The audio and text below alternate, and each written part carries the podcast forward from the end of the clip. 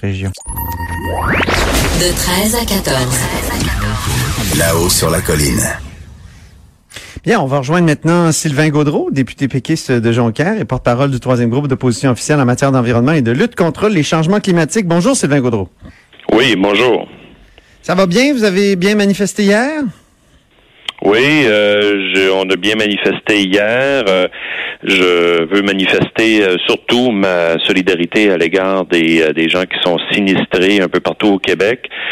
présentement, vous savez, dans ma région, on a le, le, la chance ou le bonheur de ne pas être victime d'inondations. Saguenay-Lac-Saint-Jean, en tout cas pas pour l'instant. La, la fonte des, des neiges est peut-être un petit peu plus tard à nos mhm. latitudes. Mais quand je vois ce qui se passe à l'extérieur du Saguenay-Lac-Saint-Jean dans les autres régions, euh, je, je, je, ne peux que manifester ma solidarité là, à l'égard des, des citoyens des citoyennes qui sont dans ces situations-là. Est-ce qu'il y a un lien qu'on peut faire entre changement climatique et ces inondations exceptionnelles? Ben, c'est clair qu'il y a des, des, liens à faire. Je veux éviter de me, me prononcer précisément sur les inondations de, de, de maintenant, là, parce que je, je ne suis pas un, un, scientifique, puis sûrement qu'on aura des analyses dans quelques semaines. Mais une chose est claire, euh, c'est que ce type d'événement extrême, d'événement climatique extrême, il y en aura euh, malheureusement euh, de plus en plus. Et on n'est même plus à l'heure de des éviter, on est à l'heure de s'adapter et, et d'avoir des politiques publiques qui vont dans ce sens-là. Ben, le premier ministre, justement, se réjouissait sur Twitter, notamment, puis dans ses communiqués, euh, du fait que euh, l'État de New York là, veut acheter, de, et la ville de New York veut acheter de, l'électricité québécoise. Il disait, on fait une pierre deux coups, au fond, le Québec s'enrichit, puis la planète réduit ses émissions de gaz à effet de serre. Est-ce que c'est c'est pas une bonne manière pour le Québec de contribuer à la lutte au changement climatique? Ben, c'est une manière. Euh, bon, puis il faut regarder chaque projet en soi là, euh, parce que effectivement, les gaz à effet de serre n'ont pas de frontières. Donc, si euh, le Québec peut contribuer à en réduire ailleurs, c'est bien, mais ça n'empêchera pas le travail qu'on doit faire nous à l'interne.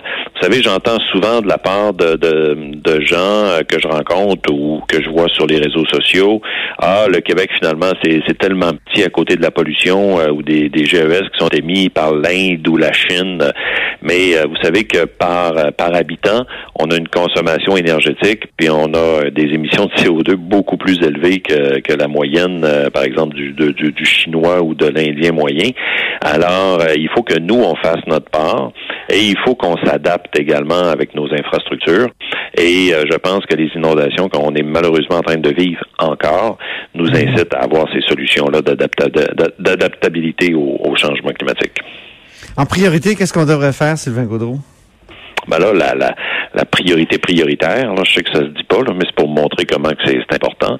C'est de bien, ouais, c'est de bien cartographier nos, nos zones inondables. Euh, et ça, euh, il y a encore, moi, je, je l'ai proposé en fin de semaine, justement, à la marche euh, qui, qui, avait lieu hier autour du Parlement. Et c'est l'éditorialiste de la presse aujourd'hui qui, qui, qui fait mention également.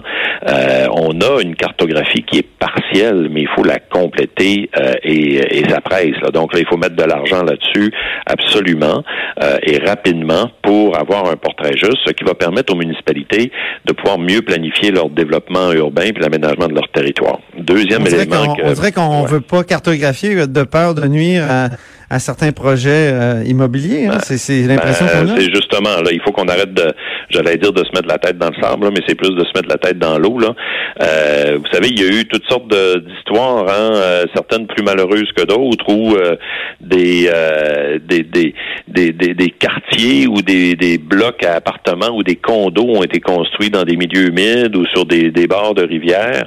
Et même si on essaye de modifier le cours d'une rivière, hein, elle reprend son lit naturel naturellement quand il arrive de la pluie ou de la fonte de, neige, etc.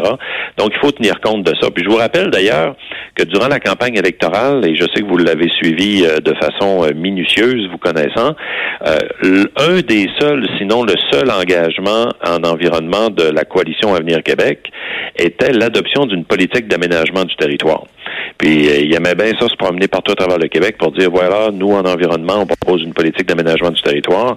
Ben là, il devrait la, le mettre en place, la mettre en place cette politique d'aménagement du territoire en tenant compte justement de, la préservation des berges, des milieux humides et éviter de les plus qu'éviter et interdire les constructions dans les zones inondables selon des récurrences. C'est là que la, cartographie est importante. Quand je dis des récurrences, est-ce que c'est euh, des, des, risques d'inondation aux 5 ans, aux 10 ans, aux 1000 ans, euh, bon, etc. Bien. Ben, écoutez, on va on va suivre ça. Puis euh, déjà, ben, que le gouvernement ait, dit, que des membres du gouvernement aient clairement dit qu'il fallait cesser de, de, de, reconstruire peut-être que aux mêmes endroits et, qu'on allait aider les gens à déménager, c'est une bonne chose, je trouve. Oui, c'est une bonne chose, mais il va falloir qu'on qu'on qu'on se mette en, en qu'on mette en place, c'est-à-dire des politiques de prévention. Ouais. là, c'est le cas de le dire en amont, tu sais.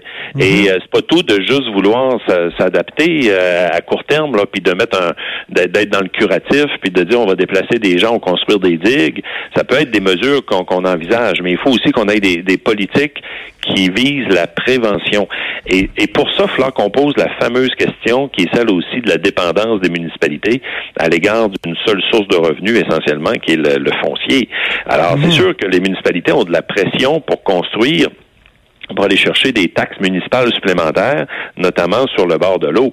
Mais euh, si, si, les municipalités étaient moins dépendantes de ça, de, en termes de revenus, ben il y aurait moins de pression pour euh, donner des permis de construction sur le bord de l'eau.